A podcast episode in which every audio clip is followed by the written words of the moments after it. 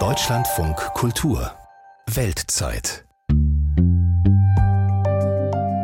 Clean Hydrogen. Sauberer Wasserstoff ist das perfekte Mittel für unser Ziel der Klimaneutralität. Er kann in der Schwerindustrie eingesetzt werden, Autos, Lkw und Flugzeuge antreiben.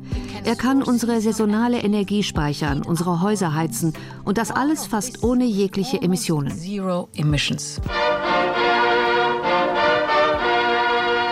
So, den Werbeblock ausnahmsweise mal vorneweg. Sie hörten EU-Kommissionspräsidentin Ursula von der Leyen zum Thema Wasserstoff.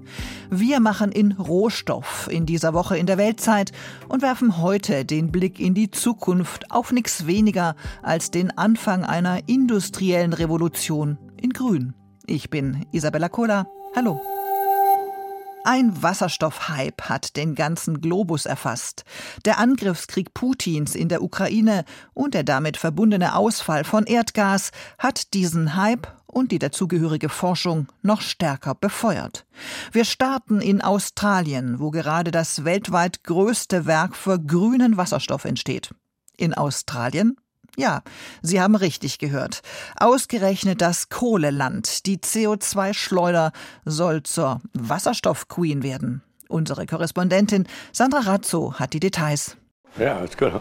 Dieser Mann will Australiens grüne Revolution anführen. Bergbaumilliardär Andrew Forrest. In der Konzernzentrale in Perth lenkt und überwacht er sein Imperium von Eisenerzminen, die 1600 Kilometer weit weg im Outback liegen. Doch nun setzt ausgerechnet er, der Schwerindustrielle, auf Wind- und Solarenergie und vor allem auf grünen Wasserstoff. We can create wir können Wasserstoff herstellen mit Wind und Sonne. Und ihr bei euch auch mit den Gezeiten oder Geothermik. Wir müssen dafür nichts aus der Erde buddeln. Und ihr müsst dafür nicht den Kreml bezahlen. Ihr könnt das alles selbst. Seine Eisenerzminen sollen demnächst klimaneutral operieren. Deshalb investiert der Unternehmer umgerechnet 6 Milliarden Euro in die Entwicklung von wasserstoffbetriebenen Lkw-Zügen und Schiffen. Ich habe kein schlechtes Gewissen. Haben Sie das etwa, weil Sie auf diesem Stuhl aus Metall sitzen? Die Welt braucht Metall. Wir müssen nur einen Weg finden, alles, was wir machen, grün zu produzieren. Felicity Underhill ist eine von Forests wichtigsten Mitarbeiterinnen. Im Moment überwacht sie seine vielversprechende Baustelle in Gladstone im nordöstlichen Bundesstaat Queensland. Statt Kohle soll Australien in einigen Jahren von hier aus Wasserstoff exportieren. Wir bauen hier eine Produktionsstätte für Elektrolyseure. Das Werk steht für umgerechnet 2 Gigawatt im Jahr und wird das größte Werk der Welt sein. Und mit diesen Elektrolyseuren lässt sich grüner Wasserstoff produzieren. Das deutsche Unternehmen E.ON hat angekündigt, bis 2030 5 Millionen Tonnen abzunehmen. Felicity Underhill hat selbst bis vor wenigen Jahren im Öl- und Gassektor gearbeitet. Endlich bin ich auf der Seite der Engel, sagt sie, ganz Marketingfrau. Australien hat fantastische erneuerbare Energien. In einer Gegend wie hier in Queensland haben wir das Glück, dass Wind und Sonne sich ergänzen. Tagsüber ist es sonnig, nachts windig. Eine konstante Ladung erneuerbarer Energie. Mehr als wir hier in Australien nutzen können. Und der Trick ist jetzt, dieses Potenzial erneuerbarer Energien mit der Welt zu teilen. Die Baustelle liegt ausgerechnet in Gladstone, einer Stadt, die wie ein Symbol ist für Australiens bisheriges fossiles Image. Kohle, Gas, Aluminium, doch die Zeichen stehen auf Veränderung. Das große Kohlekraftwerk der Stadt soll 2035 vom Netz gehen. Auch andere wie Aluminiumriese Rio Tinto investieren plötzlich in erneuerbare Energien. Jacqueline McCosker, Lobbyistin der Umweltorganisation Australian Conservation Foundation, kann es noch nicht richtig glauben. Auch von ihrer Wohnung aus sieht sie die Schornsteine des riesigen Kohlekraftwerks. Dass es in einigen Jahren dort nicht mehr qualmen wird, lange undenkbar. Doch jetzt sehen sie selbst hier Sonne, Wind und Wasserstoff als die Zukunft. Das Ende für das Kohlekraftwerk wird so ein symbolischer Schritt sein. Das Kraftwerk ist der Grund, warum die Leute hier so eine tiefe emotionale Beziehung zu fossilen Energien haben. Es ist einfach von überall zu sehen. Ich bin auch in einem Viertel ganz in der Nähe aufgewachsen. Und Jahrzehnte später scheint es plötzlich ganz schnell möglich, ein neues Energiesystem aufzubauen, sodass wir das Kohlekraftwerk nicht mehr brauchen. Und auch an der Gladstone High School Aufbruchstimmung. Wie kann mithilfe von Sonnenkollektoren Wasserstoff produziert werden? Elektrolyse im Schulunterricht.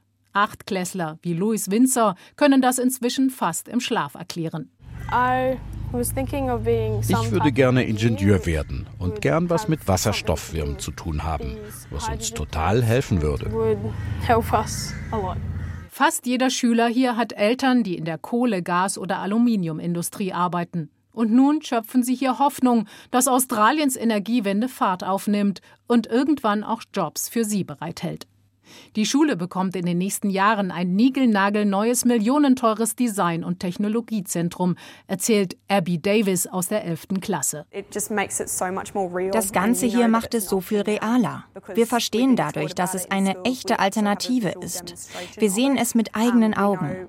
In der Massenproduktion wird das natürlich noch tausendmal größer sein als das. Wir wissen jetzt, dass wir eine Chance haben, erneuerbare Energien zu produzieren. Der Hafen von Gladstone, weltweit viertgrößter Umschlagplatz für Kohle. In Zukunft soll von hier aus grüner Wasserstoff exportiert werden. Glenn Butcher ist Sozialdemokrat und Queenslands Minister für regionale Entwicklung. Die Bundesstaaten hätten schon vor Jahren angefangen, umzudenken, sagt er. Seit Mai ist nun auch ein Sozialdemokrat Premierminister. Seitdem bewege sich endlich was in Australiens Klimapolitik. Ich glaube, die Leute freuen sich auf die Zukunft von Gladstone, eine traditionelle Industriestadt, die sich in ein Zentrum der erneuerbaren Energien entwickelt. Das hat für einen Aufwind gesorgt und Optimismus für die Zukunft. Aber in der Männer-Hobby-Werkstatt von Gladstone sehen sie den neuen Hype um Solar, Wind und Wasserstoff noch etwas skeptisch. Die meisten hier sind wie Alan Peace Rentner. Der 77-Jährige hat 22 Jahre lang als Elektriker im Kohlekraftwerk gearbeitet. Die Welt liebt doch unsere Kohle und wir haben so viel davon. Die Politiker werden das sicher entscheiden, die Kohle auslaufen zu lassen. Aber was passiert dann mit all den Arbeitern? Sollen die alle auf Solarenergie umgeschult werden? Da ist noch so viel unklar. Sein Kumpel Mel Ford, 78, sorgt sich nicht so sehr um sich, aber um seine Kinder und Enkel. Wasserstoff herzustellen kostet sehr viel Energie. Die Infrastruktur sei ja noch nicht einmal da. Was wird wohl aus meiner Enkelin?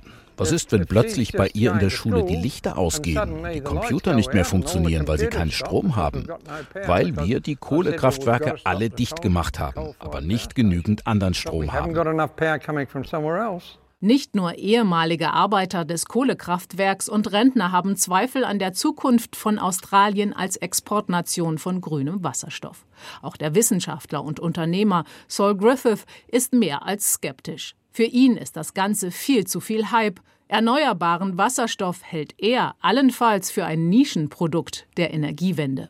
Ich behaupte nicht, dass Wasserstoff keine Rolle spielt in der Zukunft, aber wenn die Internationale Energiebehörde in Modellrechnungen annimmt, dass 50 Prozent der Energie in der Welt im Jahr 2050 von Wasserstoff stammt, dann muss jemand sagen, dass dies nicht passieren wird.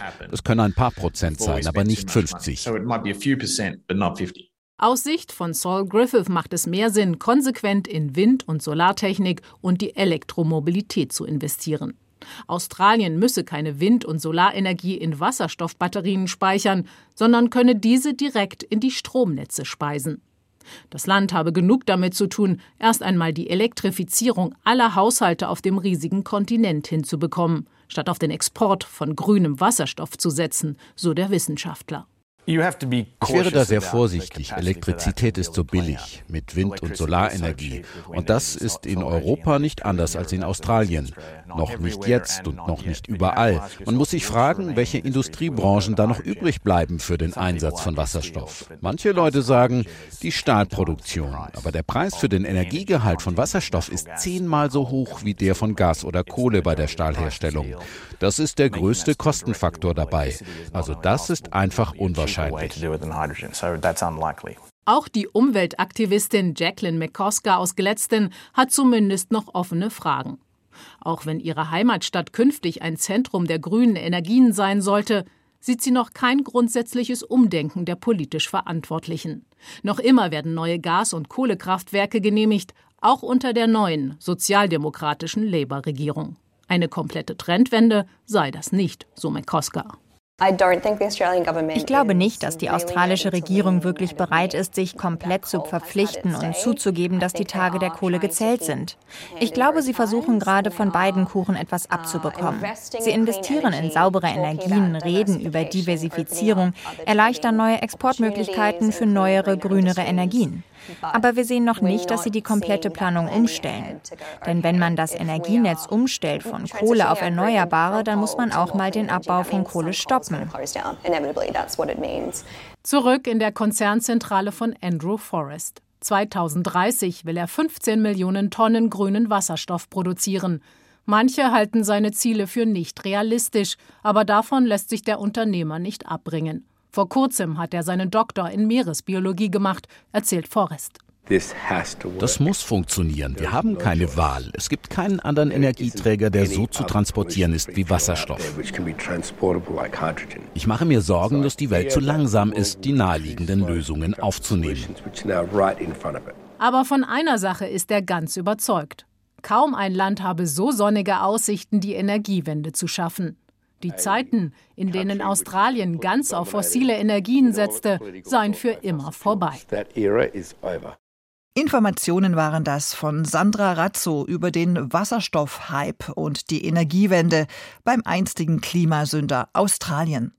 Im Studio begrüße ich nun Lasse Thiele, Politikwissenschaftler mit dem Schwerpunkt Wasserstoff und Klimagerechtigkeit vom gemeinnützigen Verein Konzeptwerk Neue Ökonomie in Leipzig. Guten Tag. Guten Tag. Herr Thiele, wie gehört, in Australien entsteht gerade das weltweit größte Werk für grünen Wasserstoff. Erstmal die Basics. Wasserstoff ist das häufigste chemische Element im Universum und unter Normalbedingungen ein farbloses, geschmack- und geruchloses Gas, das in der Natur vorkommt, zum Beispiel in Kombination mit Sauerstoffatomen als Wasser, H2O, aber auch in Biomasse oder Kohlenwasserstoffen wie Erdöl oder Erdgas. Es gibt aber nicht nur grünen Wasserstoff. Was hat es mit den Farben auf sich? Ja, Wasserstoff selbst ist und bleibt immer farblos. Die Farben in der Diskussion bezeichnen einfach verschiedene Herstellungsverfahren. Konventioneller grauer Wasserstoff wird per Dampfreformierung aus Erdgas hergestellt, dabei wird aber viel CO2 freigesetzt. Das ist also sehr klimaschädlich. Auch sogenannter blauer Wasserstoff stammt aus Erdgas, nur dass hier das CO2 abgeschieden und unterirdisch gelagert werden soll. Grüner Wasserstoff dagegen wird durch Elektrolyse aus Süßwasser hergestellt, das in Wasserstoff und Sauerstoff zerlegt wird. Der dafür benötigte Strom kommt dann aus erneuerbaren Energien. Das heißt, man kann im Prinzip sagen, nur der grüne Wasserstoff, der zu 100 Prozent, wie Sie sagen, durch den Strom erneuerbarer Energien hergestellt wird, ist der wirklich gute Wasserstoff, weil der am Ende auch rückstandslos verbrennt und das Klima nicht belastet? Ja, nur grüner Wasserstoff kann klimafreundlich sein, das aber auch nur, wenn er gut in ein Gesamtsystem erneuerbarer Energien eingefügt wird. Also nicht sinnvoll wäre es in großem Maße, erneuerbare Energien für Wasserstoff einzusetzen, bevor die erneuerbaren Erneuerbaren so weit ausgebaut sind, dass sie den gesamten Strombedarf decken. Sonst würden wieder mehr fossile Brennstoffe verstromt und die Klimabilanz wäre insgesamt noch schlechter als zuvor. Mhm, dazu kommen wir vielleicht später noch. Laut einer Studie des Europäischen Patentamts und der Internationalen Energieagentur wurden zwischen 2011 und 2020 in keinem anderen EU-Land so viele Wasserstoffpatente zugelassen wie in Deutschland. Dabei geht es um Technologien zur Erzeugung von insbesondere dem besagten grünen Wasserstoff. Warum ist der gerade jetzt so attraktiv und auch für wen? Ja, die energieintensiven Exportindustrien in Deutschland hoffen, über Wasserstoffinvestitionen von der Energiewende profitieren zu können. Da ist Wasserstoff attraktiv, weil manche industrielle Prozesse so erstmals mit erneuerbaren Energien durchgeführt werden könnten. In der Chemie- und Stahlindustrie etwa wird da großer Bedarf angemeldet. Und außerdem kann Wasserstoff aber auch als Speicher in einem erneuerbaren Stromsystem dienen. Hinter dem aktuellen Hype jetzt steckt aber auch die Hoffnung, äh, fossile Infrastrukturen und Geschäftsmodelle weiter betreiben zu können, etwa in der Erdgasindustrie oder eben auch in der Flugindustrie. Genau, Stichwort Flugindustrie. Dort wird am Wasserstoff derzeit intensiv geforscht als Hauptlösung, um den Flugverkehr klimaneutral zu machen. Aber Sie haben mir gesagt, Ihre Begeisterung hält sich da in Grenzen. Warum? Also zum einen können auch die in Entwicklung befindlichen äh, Wasserstofflösungen nicht alle Klimaschäden des äh, Flugverkehrs vermeiden. Viel drastischer wiegt aber, dass die Flugindustrie langfristig weiter massiv wachsen möchte. Und dafür müssten gigantische Mengen dieses knappen grünen Wasserstoffs eingesetzt werden, für die es erstmal überhaupt genügend erneuerbare Energien bräuchte. Ähm, diese Wachstumspläne sind einfach nicht nachhaltig, werden aber durch den Verweis auf Wasserstoff äh, derzeit grün gewaschen. Und für die Einhaltung der Klimaziele wird ein flächendeckender Wasserstoffeinsatz sowieso viel zu spät kommen. Das ist aus unserer Sicht auch eine Gerechtigkeitsfrage, da hauptsächlich eine kleine privilegierte Minderheit regelmäßig fliegt, global gesehen, aber auch in Europa und der Wasserstoff in anderen Bereichen mehr Menschen zugute käme. Also Flugverkehr muss einfach reduziert werden. Also hat dieser gehypte Wasserstoff nicht nur Vorteile, um ihn herzustellen, braucht man sehr viel Energie und das macht ihn teuer. Und die Anlagen, in denen man das machen kann, sind auch sehr teuer. Deshalb gibt es davon auch noch nicht äh, so viele. Grüner Wasserstoff, das fand ich interessant, wird deshalb gerne auch als Champagner der Energiewende bezeichnet. Gibt es den denn auch irgendwann mal als Tafelwasser? Ja, wohl nicht. Allgemein wird damit gerechnet, dass grüner Wasserstoff relativ knapp und teuer bleiben wird äh, durch die Umwandlungsverluste und weil auch die Stromnachfrage im Zuge der Energiewende insgesamt steigen wird. Also die Einsatzbereiche für diesen Champagner müssen also sorgfältig ausgewählt werden, auch nach sozialen Kriterien. Und weil wir den grünen Wasserstoff in absehbarer Zeit nicht in der Menge zur Verfügung haben werden, wie wir sie bräuchten, wie Sie geschildert haben, flirtet unser Wirtschaftsminister Habeck ja auch mit dem blauen Modell. Wie finden Sie das? Blauen Wasserstoff preist die Industrie als angeblich klimafreundliche Alternative an. Allerdings entweicht bei der Förderung und äh, dem Transport des Erdgases schon hochgradig klimaschädliches Methan. Das ist also etwas völlig anderes als grüner Wasserstoff. Außerdem ist die CO2-Verklappung im Boden mit Gesundheits- und Klimarisiken behaftet, wenn es zu Lecks kommt. Sie ist kaum ausgereift, teuer und wird auch nicht in riesigem äh, Ausmaß möglich sein. Bisher ist die Verklappung nach Protesten in Deutschland auch verboten. Die Ampelregierung will sie jetzt wohl aber zulassen und auch blauen Wasserstoff fördern. Wir sehen das extrem kritisch. Stichwort Ampelregierung. Als Wirtschafts- und Klimaschutzminister Habeck vor einem Monat das erste deutsche LNG-Terminal in Wilhelmshaven eröffnete, sprach er öffentlich fast mehr von der Möglichkeit, dort auch mit Wasserstoff zu arbeiten, statt beispielsweise mit dem umstrittenen US-Fracking-Flüssiggas. Hören wir mal rein. Wir bauen alle Infrastruktur wasserstoff-ready. Das heißt, die Terminals, die wir errichten werden, können, sobald genügend Wasserstoff da ist, umgeswitcht werden auf einen anderen klimaneutralen Energieträger. Da ist etwas Wasserstoff ready und wird umgeswitcht. Herr Thiele, Ihren Arbeiten entnehme ich aber, dass das mit dem Wasserstoff ready nicht so super easy ist, wie es klingt. Ja, absolut nicht. Äh, Wasserstoff hat andere chemische Eigenschaften als Flüssigerdgas. Deswegen wäre eine Umrüstung dieser Terminals aufwendig und teuer. Und das ist auch noch nirgends irgendwo versucht worden. Ähm, trotz äh, Minister Habecks ständiger Wasserstoffversprechung werden den Betreibern faktisch auch keinerlei rechtliche Vorgaben für so eine Umstellung gemacht. Dabei müsste die nach einer Studie des Fraunhofer Instituts schon beim Bau der Terminals mitgeplant werden. Und ob Wasserstoff je wirtschaftlich verschiffbar sein wird, ist heute auch fraglich. Es scheint also vor allem darum zu gehen, äh, die LNG-Terminals, also fossile Neubauten, die jahrzehntelang laufen sollen, jetzt in der öffentlichen Wahrnehmung mit etwas Grünem zu assoziieren. Das ist schon dreist. Wasserstoff sagen heißt global denken. Bis 2030 soll eine Wasserstoffpipeline zwischen Norwegen und Deutschland gebaut werden. Im August haben Deutschland und Kanada ein Abkommen zu grünem Wasserstoff abgeschlossen. Europa ist im Geschäft mit den Arabischen Emiraten, Katar und Marokko, aber auch mit dem globalen Süden. Und das, Herr Thiele, gefällt Ihnen gar nicht. Warum?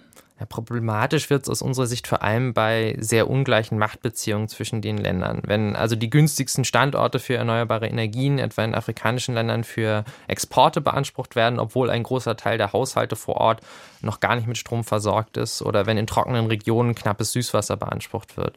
In vielen Ländern werden äh, da momentan Riesenprojekte durch äh, transnationale Konzerne ohne Mitbestimmung der lokalen Bevölkerung geplant. In der DR Kongo etwa werden für das Inga-Staudamm-Projekt äh, für Wasserstoffexporte Menschen zwangsumgesiedelt. Auch in Saudi-Arabien entsteht eine neue Stadt namens Neom in der Wüste, in der eines der größten grünen Wasserstoffexportwerke der Welt geplant ist. Und auch für das Projekt wird die lokale Bevölkerung von ihrem Land vertrieben. Es wurden sogar schon Menschen, die sich gegen die Vertreibung eingesetzt haben, getötet. Und in Ländern wie Namibia und Südafrika entstehen Sonderwirtschaftszonen für Wasserstoffexport, in denen transnationale Konzerne kaum Steuern zahlen. Äh, da ist also sehr fraglich, wie viel wirtschaftlicher Nutzen wirklich äh, den Menschen vor Ort zukommt. Und das alles eben, um weiteres industrielles Wachstum in Deutschland und anderen Importländern zu füttern. Und das setzt aus unserer Sicht schon koloniale Muster fort. Also hier der wohlhabende Technologiestandort und andere Weltregionen dienen dann als bloße Rohstofflager. Fairer wäre, den deutschen Wasserstoffbedarf lokal oder wenigstens europäisch zu decken. Mindestens braucht es aber scharfe und verbindliche Importkriterien. Aber zum Lokaldecken haben wir nicht genug Sonne und Wind, oder? Das kommt eben darauf an, in welchem Maße man Wasserstoff einsetzt und äh, ob man dann eben im Zweifelsfall auch bereit ist, industrielle Produktion zu begrenzen. Und das, was Sie uns gerade geschildert haben, umschreibt man mit dem Begriff Wasserstoffkolonialismus. Das existiert schon so aus Ihrer Sicht. Ne? Ja, das ist eben ein neues Feld, weil diese meisten Projekte ja gerade erst im Entstehen sind. Äh, da ist eigentlich noch nichts von denen bisher abgeschlossen, aber die Planung und die Bauarbeiten beginnen und da sehen wir eben, dass die Muster sich fortsetzen, die wir aus diesen wirtschaftlichen Beziehungen aus früheren Zeiten kennen. Die Hoffnung, auf der einen Seite Putins Gas loszuwerden und auf der anderen die Energiewende weg von Kohle, Erdöl und Erdgas hinzukriegen, ist riesengroß. Die Internationale Energiebehörde geht davon aus, dass 50 Prozent der Energie in der Welt im Jahr 2050 von Wasserstoff stammt. Sie auch?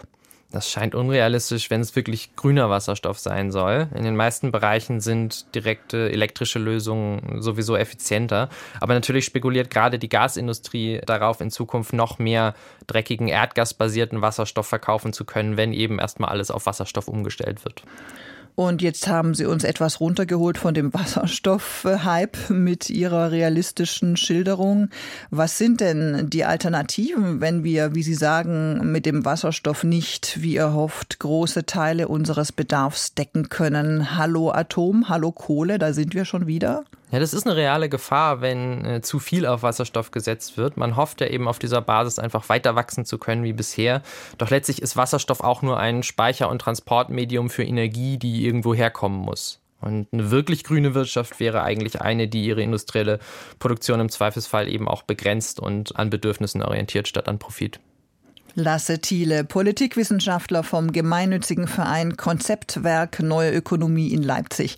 Vielen Dank für dieses Gespräch und für Ihre Zeit. Vielen Dank. Hiermit endet die Rohstoffwoche der Weltzeit. In unserem Podcast finden Sie alle Folgen noch einmal zum Nachhören. Noch flotter geht's mit einem Weltzeit-Abo. Kostenlos übrigens. Ich bin Isabella Kohler und sage Tschüss, bis zum nächsten Mal.